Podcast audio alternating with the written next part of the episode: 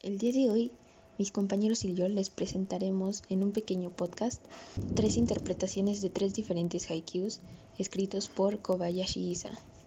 El haiku es un tipo de poesía japonesa. Consiste en un poema breve de 17 sílabas, escrito en tres versos de 5 y 7 sílabas respectivamente. La poesía del haiku generalmente es basada en el asombro y la emoción que produce en el poeta la contemplación ante la realidad, tradicionalmente en un espacio de pura naturaleza. Siguiendo el régimen tradicional japonés, la composición suele contener alguna referencia directa o indirecta a una estación del año. Kobayashi Isa nació el 15 de junio de 1763 y murió el 5 de enero de 1827 aproximadamente. Kobayashi Isa, o tan solo Isa, tal y como firmó sus haikus, nació con el nombre de Kobayashi Nobuyuki, aunque siempre era llamado Yataro. Su familia se dedicaba a la agricultura, algo habitual en el Japón feudal del siglo XVIII. Cuando contaba con pocos años su madre falleció y pasó a estar a cargo de su abuela, y fue entonces cuando Kobayashi Isa conoció por primera vez el haiku, de la mano de un poeta del pueblo llamado Shimpo. Sus poemas iban firmados con los seudónimos Kobayashi Ikkyo o Nirokuan Kikumei. Fue en 1792 cuando abandonó definitivamente el nombre de Yataro y adoptó el nombre literario de Isa. Tras un viaje por el suroeste del Japón, en 1795 Isa publicó su libro de poemas Tabishui. Bueno, el haiku que yo voy a explicar es el que dice lo siguiente. Donde haya hombres habrá moscas, pero también habrá budas. Empecemos por cuestionarnos qué nos quiere decir este haiku refiriéndose así hacia los hombres o hacia simplemente una persona. ¿Por qué hacer ese contraste entre mosca y Buda? ¿Por qué hacer ese contraste entre lo bueno y lo malo, entre lo servible y lo que no sirve? Entonces pensemos, ¿qué nos quiere decir este haiku? Creo que lo primero que podemos pensar es que simplemente el haiku nos quiere decir que no todas las personas necesariamente van a ser malas, sino que también va a haber personas que te van a ayudar a crecer a ti y te van a dar muchos conocimientos. O no necesariamente gente que tenga conocimiento, sino a lo mejor y hace referencia a las moscas con respecto a aquellas que simplemente les gusta estar molestando y respecto a la envidia. Y hace referencia hacia Buda diciendo que hay que ser compartidos, o que simplemente te debes de rodear de gente buena y que no tenga mala fama o que te quiera hacer daño.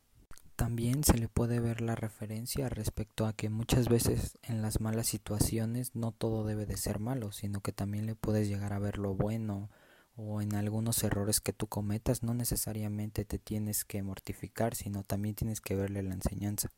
Yo siento que eso es lo que nos quiere dar a entender el haiku, básicamente que todo lo malo también tiene lo bueno y que no porque todo sea gris significa que no puede pasar a ser blanco o de algún otro color. La verdad creo que es bastante sencillo comprender este haiku porque creo que es muy claro y está muy conciso lo que te quiere decir y lo que te quiere expresar con simplemente unas pocas palabras. Es imposible imaginar que hace un año mis pies me llevaban a los lugares que me gustan. Y ahora este confinamiento ha hecho que mis pies no me exijan dar un paso a salir en busca de mis aventuras anteriores. Ahora mis pasos son lentos. Esta cuarentena a la que nos obliga el control de esta pandemia por este virus me genera diferentes estados de ánimo. Estos me hacen presentar lentamente y a veces me encierro como un caracolillo pues no puedo salir a grandes distancias solo por lo necesario y esencial. Ahora ya no me imagino cuándo podré salir a recorrer largas distancias. Ansío lo hermoso que será cuando nuestros pasos nos acerquen a nuestros seres queridos y a nuestras amistades, y será hermoso podernos abrazar de nuevo. A veces un caracolillo se mueve lentamente y tal vez podría ser como un ancla que no nos deja experimentar más allá de nuestros ideales.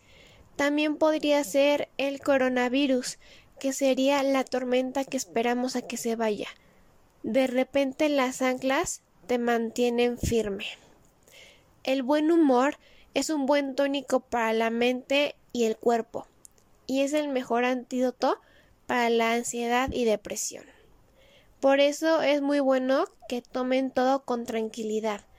Por eso me mantengo optimista y espero que esto acabe.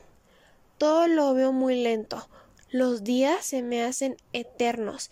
Este confinamiento me ha llevado a acercarme a mis seres queridos, a platicar a larga distancia por videollamada, cuando antes era la convivencia cercana. De no estar tú, demasiado enorme sería el bosque. Este haiku tiene un significado muy profundo y significativo en muchas etapas de nuestra vida, ya que se puede asociar a sin fin de momentos que hemos pasado. En particular hablemos de la pandemia, ya que es una situación muy reciente y que todos estamos pasando y sufriendo. En estas últimas semanas nos hemos sentido mal, tristes, decepcionados, deprimidos, sin ganas de vivir, sin ganas de seguir adelante y sin ninguna motivación de por medio. Nos está costando demasiado salir adelante.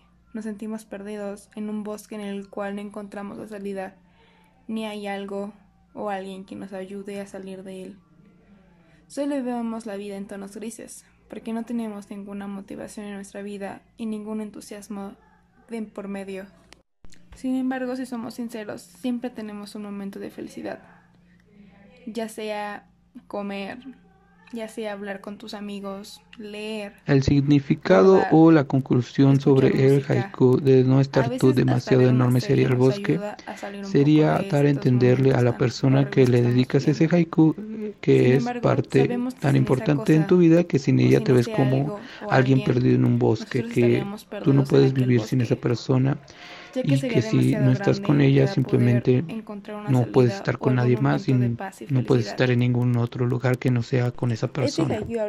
El haiku, si hay hombres, habrán moscas y habrán budas, da a entender, o en conclusión, da a entender que es hecho a una referencia a un refrán que habla de cómo hay gusanos que comen de la amarga hierba nudosa japonesa, que es una manera de decir el gusto se rompe en géneros o cada cual lo suyo.